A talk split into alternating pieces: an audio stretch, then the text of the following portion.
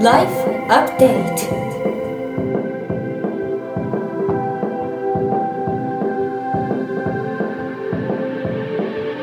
ライフアップデート Life Update.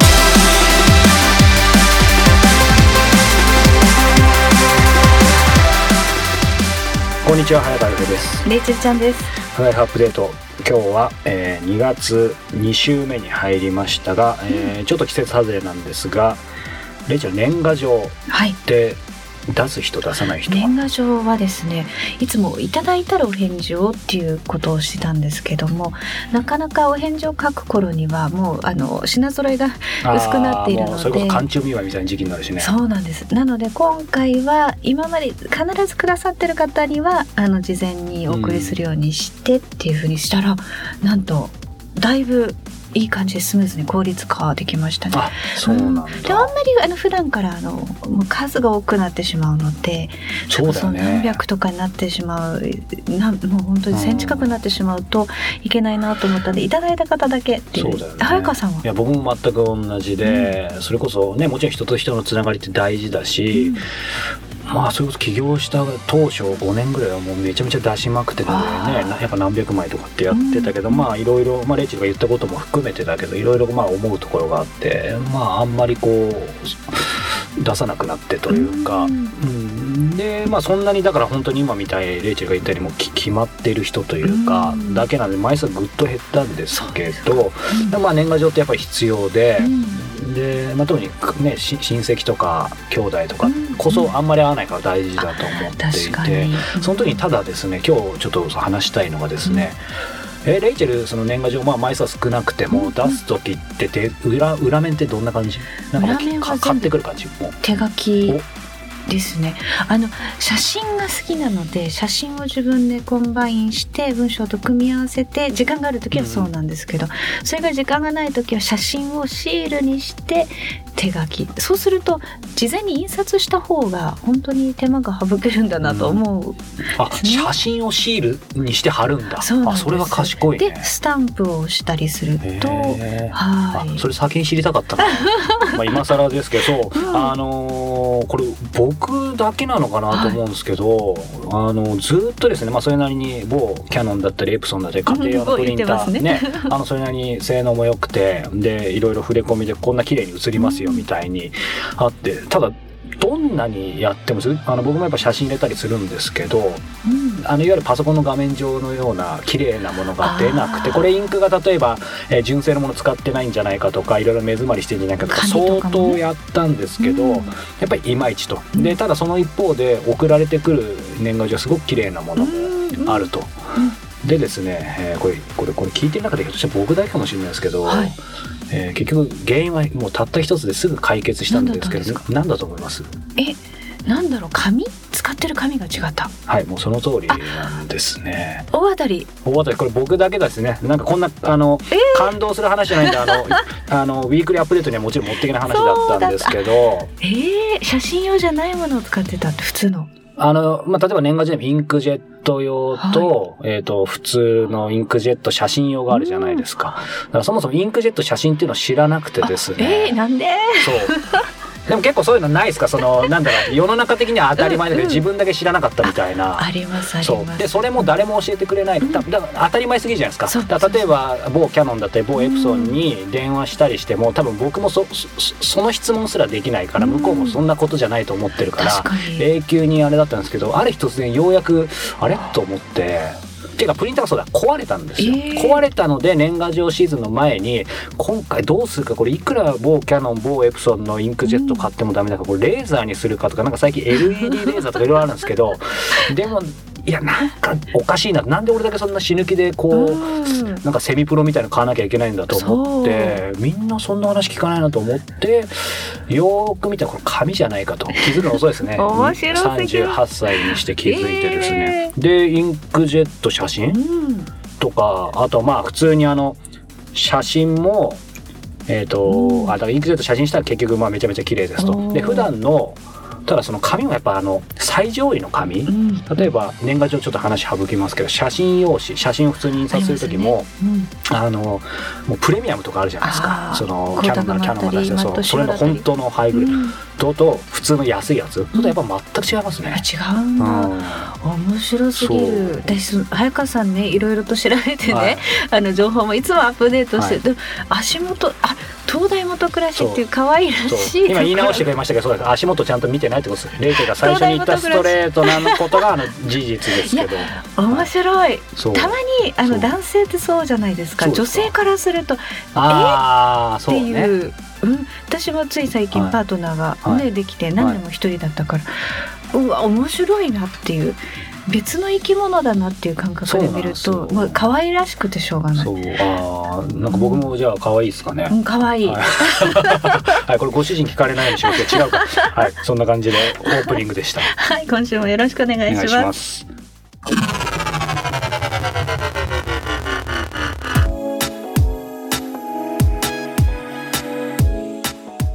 国内外のトップランナーや本物と呼ばれる人に早川洋平さんが直撃、そのエッセンスを皆さんにお届けするこのコーナーですが、今月は美術家の横尾忠則さんです。はい。もう世界的な方ですけども、そうですね、うん。こう、まあ、1回目聞いていただいて皆さんも多分感じたと思いますけどやっぱり横尾さん改めて振り返るとやっぱ遊び心ね本当ある方だなというか、まあ、ねご本人はその遊ぼうとかそういう意識すら多分ないと思うんですけど、今振り返ってそのインタビュー以外で、その彼の遊び心というか、うん、すごく感じたのがですね、はい。えー彼のインタビューする前にですけど、えっ、と、神戸にある、えー横尾忠則現代美術館に、えー行ってきたんですね。はいまあ彼があのやってる施設の美術館なんですけども、その時やっていたですね、展覧会の名前が面白くてですね、ええ在庫一掃大放出展。うん、それ面白いですね。というと僕これ、まあ良くも悪くも素直なんで、うんあ、じゃあ横尾さんのこれほ絵を売るのかなと思って、買えるのかな。ね。うん。まあまあそれでもすごいなと思って、で、ただ、えーまあそんなはずはないと。で、よくよく見たらですね、やっぱりこれまで、まあいろんな理由で日の目を浴びなかったというか、表に出してこなかった作品を、えーそこで出すっていうことだったので、まあ非常に、まあ中身はもちろん面白かったんですけど、まずその、ね、なんて言うんだろう。やっぱり彼の、うんまあ遊び心もそうですけど、こだわりのないというか、いい意味で、その在庫一掃大放出です。すごいじゃないですかタイ。トルをつけようっていうアーティストさんなかなかいないそうだから。文字通りお高く止まってないというか、あ面白いですよ本当にそのセールってあのよくデパートとかでタスキみたいなのですかあれかかってるんですよ美術館に こだわってますね、そこはね。逆にこだわってるというか。遊びをちゃんとやるっていうね。そうなんですよ。でちょうど僕が行った時はもう会期の終わりの方だったのかな、うん。あれなんですけど多分最初始まってすぐともう一回の時にその在庫大在庫一掃放出展のその作品全部にですね横尾さんが2回訪れて直接美術館自分でスタンプハンコ、えー例えば大変よくできましたとか頑張りましょうとかっていうのをその壁に押してるんですよ。直接えーその作品の横にある壁に、そう。でそれもやっぱ感覚で多分押してると思うんですけど。すごい面白い方ですね。なんかあの、ね、すごく早川さんいろんな、はい。あの準備をして本も読んで作品も触れて、で、いざご本人に向き合ってみたら、何か本人とその作品だったりとか、著書と違う印象ってありましたか？あないですね。なかった。うん。いいいい意味でなかったですね。へー。本当に、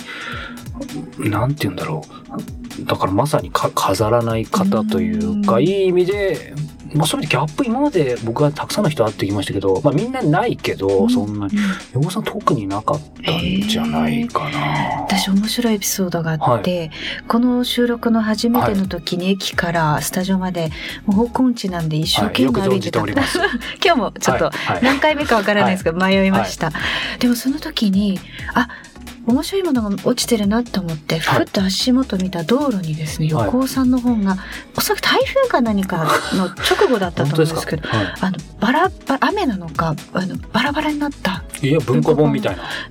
あれってパッて見たら横尾忠則あで、へー後ろ髪引かれながらでも急がないと遅刻するしと思ってだいぶ迷ってたんではいはいその時点で。はい。でそうするとなんか点々あのそれこそあの子供たちが迷迷わないように森の中にパンのくずを置いていくみたいな。ああの童話に はいありました、あね。あんな状態で横尾さんあ。の作品を。で途中である横尾さんだ横尾さんと思いながらそれを辿ってって一瞬戻ろうかと思った衝動に駆られたんですよ。えーそれ辿ってたらスタジオついてたの？えもしかしたら辿ったのか？あれ？5分ぐらい遅刻したかもしれないですね。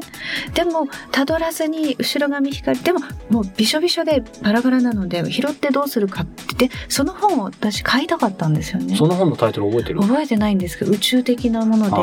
あ、後で買えばいいやと思ってたどり着いたらもう忘れてたんですよ。だから何の本だったんだろうって、今、なんで横尾さんまあでもこうやってまた繋がったんでねぜひ読んでみていただきたいですね。なんかメッセージあるかもしれないですね。そうですよね。そしてその、まあ、遅れないようにってことだったんですけど、うん。結局その収録は遅れたんですかね。その時は迷って、確か迎えに来てもらったんですよね。はい。あの、まあ今日もですね。今日もですよはい。もうね、すぐ近く僕意地悪でにすね。でもまあまあ、はい、すぐ迷うんですよ。でね。地図がもう読めなくなっちゃうんで、もう電話しちゃうっていう。じゃあまあ横尾さんがきっと導いてくれたかもしれないということですね。またもしねうんあの会う機会あればお礼言っときますね。お願いします。全然インタビュー内容と関係ないんですが。はい、はい、第2回お聞きください。そうするとアホになる修行だったりいろいろ読ませていただいて、うん。個人的には僕あの自分で何でもコントロールしたいタイプだったんでずっと苦しかったんですけど、横尾さんの本読ませていただいて、うん。もう受け身で流れるように生きて、うん省エネでっていうところがすごい刺さって そこから今本当におかげさまですごい楽なんですけど、うんそういう生き方っていうのは何でしょうさっきのその面倒くさいこと昔から嫌いとおっしゃってましたけど、どどこにその源泉があるんですかね？いや昔からね自分が主体的になって、えー何かあの自分の環境をおコントロールしていこうっていうようなことはあんまり、えーそういうことに興味なかったっていうのが得意じゃないっていうこともあったし、なんか与えられたものあるいは第三者の意見がそのまま自分の意見になったりしてたような気がするんですよ。だからあのうん自分でこう自分の主観っていうのがあるのかないのかわからないぐらいのあののんきさっていうのかな。うん。まあ面倒くさいっていうさっきから僕は言ってるけどもそれに近いことでそんなしんどいことはしたくない。うん。だから誰かがあの、うん、右に行きなさいって言ったらはいって右行っちゃうみたいな、うん、行きえ行きそうになったらえあのちょっとちょっと間違った左だって言ってあそうって左行っちゃうみたいなねそういうこう優柔不断っていうのかな、そういう優柔不断のおまああの悪く言えば優柔不断。よく言えば素直。うん。っていうそういう感じですよね。大学だから大学受験のうん時だって1年間が利弁させられてでいよいよ明日試験だっていう時先生が「もう試験受けないで郷里へ帰りなさい」って「あそうですか」って帰っちゃうわけだから。それに対して全然抵抗しない、うん。うん、あそういうもんなんだっていう。じゃあもともと結構もうずっとそういう感じなんですね。もともとねわりかしそれに近いですよね。うん。うん、ところが一旦自分が、うん、その問題をお制御するってことになれば今度はそこで徹底して自分を出していくっていうことはありますけどね。えそれ以前はもうどうでもいいんですよ。うん。うん。その問題を制御して徹底していくっていうやっぱり一番それの大きな対象がやっぱり絵を描くことなんですか？そうね。まあ僕僕の前のええまあ途中でグラフィックなんてねクライアントがいてクライアントの要求とかじ条件とかね制約に従ったあ仕事をやってくるんだだけれどもその中でやっぱりどんどんどんどん抵抗していくわけですよ。だからグラフィックデザイナーでありながらもうほとんどでグラフィックデザイナー失格うのうんのデザイナーだったような気がするんですよね。うん、まあそれでよくやれてきたなっていうのはありますけどね。あの番組のリスナーからうん。一つ質問をいただいているんで、はい。えっ、とちょっとさっきのアトリエの話とも関係あるんですすか、うん。あのこんな質問をいただいてます。はい。場所を変えれば絵が変わると最近、えー描いていらっしゃいましたが、うん。今まで絵を描いた場所でお気に入りの場所はそして自分でも驚くような絵が出てきた場はどこですか？気に入る場所はねあのないです、ないうん、ないっていうのかその場所が気に入るわけです。あうん、その場所にいる間はあの、うん、その場所と自分はあのなんていう親和性いい関係を結んでるわけですよね。でまた次行けばまた次は次でそこの環境にあの合わすっていうことで合わすっていうよりもそこの環境へ行くともうその環境の一部になっちゃうんですよね。うん。うん、それ多分性格なのか何なのかよく分かんないですけどね。やっぱりでもさっきの、まあ、受け身じゃないですけど、なんかポジティブな意味でのそそういうものがなんか全部通じてる感じしますあのね受け身とかポジティブっていうのはねなんとなくあのメディアマスコミなんかがよく言う言葉だけどねそういう言葉が氾濫してるんだけどもあんまりそういううん言葉をあその言葉を発しちゃうとその言葉に引きずられてさっきのコンセプチュアルな話じゃないけど、うん、そうですね。そうなってしまってだんだん理屈っぽくなっていくわけ、うん、だからね、うん、そういうことはもちろんあるんだけれどもあのそれを理屈でいろいろえーこねくり回すっていうことはあんまり得意じゃないっていうこともあるしね、うん。まあなるようになるんじゃないかなっていう、うん、それが一番いい。まあ生まれてくるとしますよね。はい。生まれる以前から僕のうーん人生の設計はできてたと思うんですよ。ほぼ、はい。うん、誰の場合もできてるんだからわざわざ生まれたらできてんだから何もそれに抵抗してねああの右行きたいとか左行きたいっていうんじゃなくてまっすぐの道が決まってればそれ歩くのが一番いいわけですよね。でこれじゃないんじゃないか左じゃないか右側じゃないかいろんなことであのだんだんだんだん本来の自分のあの生まれながらの、えー運命路線から離れていくんですよね。そうするとそこに問題が生じたり悩みが生じたりいろんな危険な、うんあのうんあのが待ってたりえーするわけでね。うんだから常に何か自分にとって理想的なあの瞬間ばっかり求めてるとそうなっていくんですよね。いいことがあれば悪いこともある悪いことがあればいいことが来るのに決まってるっていう、そういうあのこう自然の摂理があると思うんですよ。だから自然の摂理に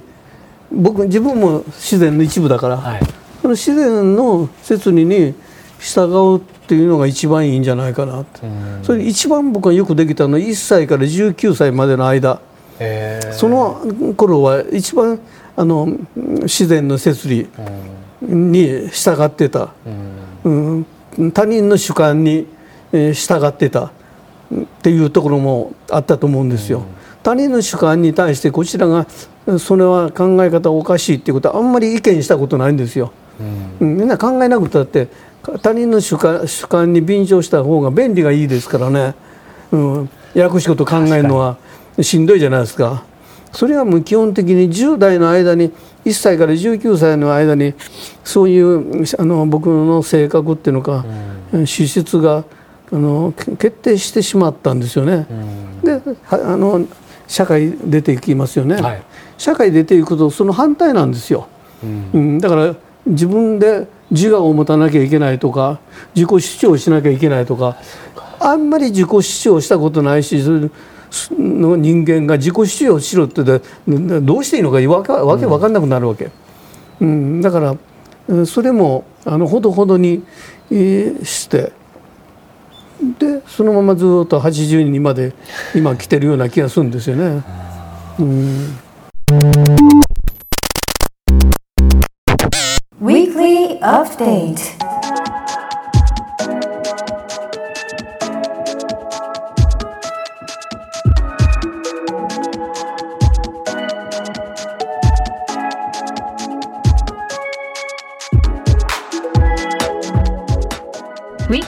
Weekly Update このコーナーではプロインタビュアーの早川さんが実際に体験した人生をアップデートしてくれるものやことをお届けします今週は何でしょうか？えー今週はですね、えー森博さんの、えー集中力はいらない、えー本ですね。おー集中力はいらないですが、はいすごいタイトル。いらないですね。ちなみに森博さんってご存知ですか？私読んだことないですね。名前は？うんおお名前だけでもなんかミスそうです、そうです。そうです。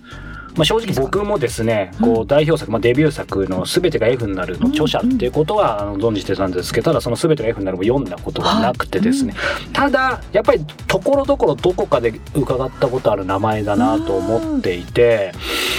で彼はですね、えーまあ、ちょっとプロフィール的なことをお話しすると、まあ、ご存知の方も多いと思いますが、まあ、作家でありながら工学博士。うん。でもともと某国立大学工学部の研究者をしていて、えーそこから副業でですね、まあ、ご本人もよくアルバイトって言ってますけど、うん。えー小説の、えー作家、えーこの「すべてが F になるを」えー持ち込んだところから作家デビューしてですね今まで累計で300冊以上出していてすごいですね。もう何千万部売ってるという。うん。まあ、最近はですね、えー作家デビューしてからしばらく兼業を続けたんですが近年はその、えーまあ、研究者そしてもう作家も一応引退。えと言ってるんですが、えーまあこの今回紹介する本書のようなそのエッセイ。ー、あまた小説も多分出してると思うんですけど、うんうんあの出している方でですね、まあ、非常に面白いんですけども、うん。今回はですね、えーこの今タイトル「集中力はいらない」ということで。えーいらないってどういうことなんでしょう？そうなんですちなみにちな思みにレイチェルの集中力は、うすごく集中してはい。続かないんですけど、はい、す集中するとあの実力以上のものを発揮するんですよね。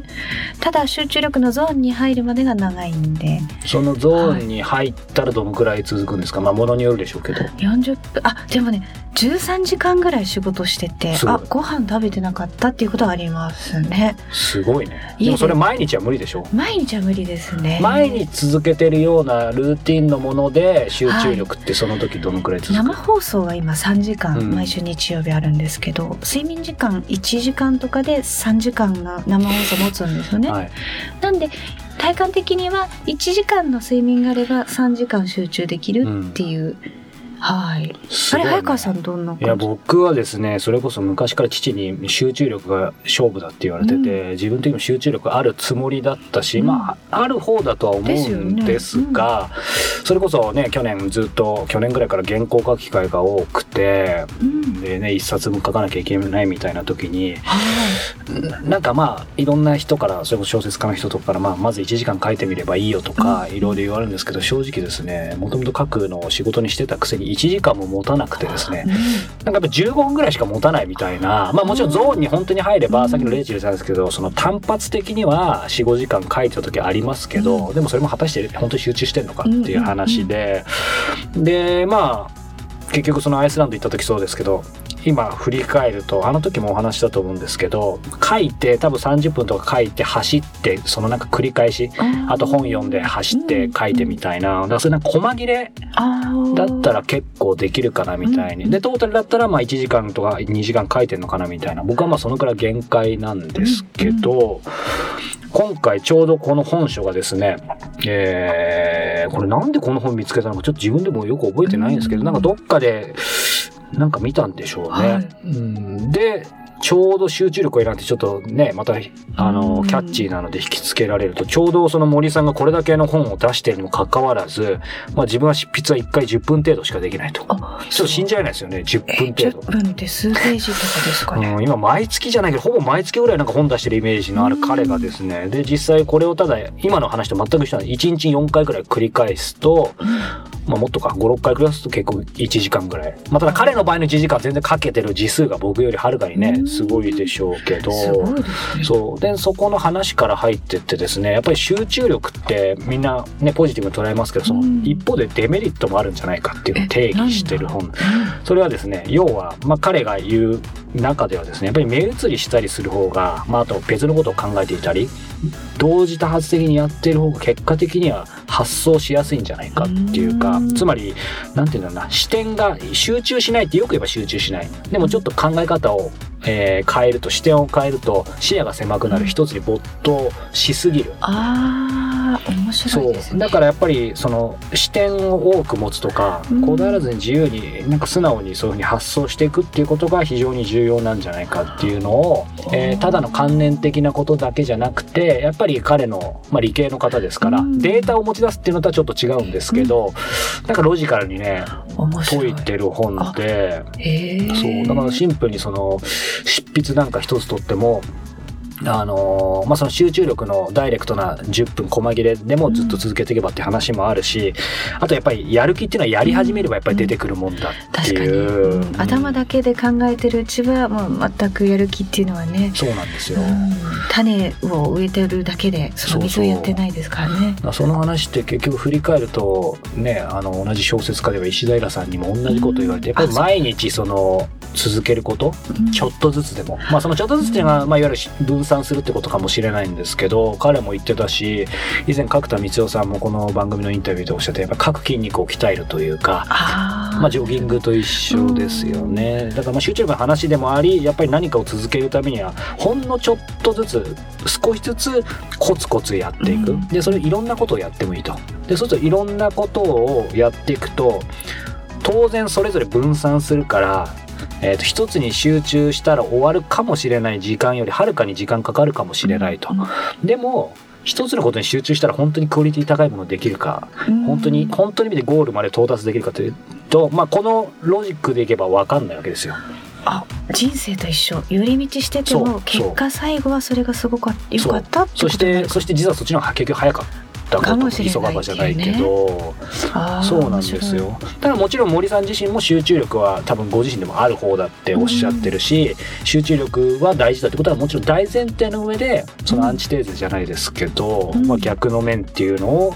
まあ話してるのでですね。どうしてもタイトルって多分、まあ、これ森さんに聞いたわけじゃないんで分かんないですけど、まあ、彼が考えたタイトルなのかやっぱり出版社がね、あのキャッチーだっていうことで、ね。だからちょっとねいい意味で集中力がいらないってもちろん話なんだけどなんかもっとひ広い深い話というか、面白いそうなんですよ。あれ今お話伺ったの1時間寝て3時間の集中生放送って言ったんですけどもしかしたら集中しないで3時間やってるかも、はい。まあ、お腹が鳴るために集中途切れてるかもしれないですね。なのでそれはちょっとはい、嘘ついちゃったかもしれませんが。んなんでこのコツコツ少しずついろんなことをやることっていうことを僕も今なんか習慣としてうん。て今までどうしてもなんかあれもこれもっていうとちょっとうーんなんかこれ俺大丈夫かなみたいな思ってたんですけど今はちょっとポジティブに捉えてまあケースバイケースですけどね。そうですね。うん面白い、えーぜひ手に取ってみてください、以上今週の Weekly Update でした。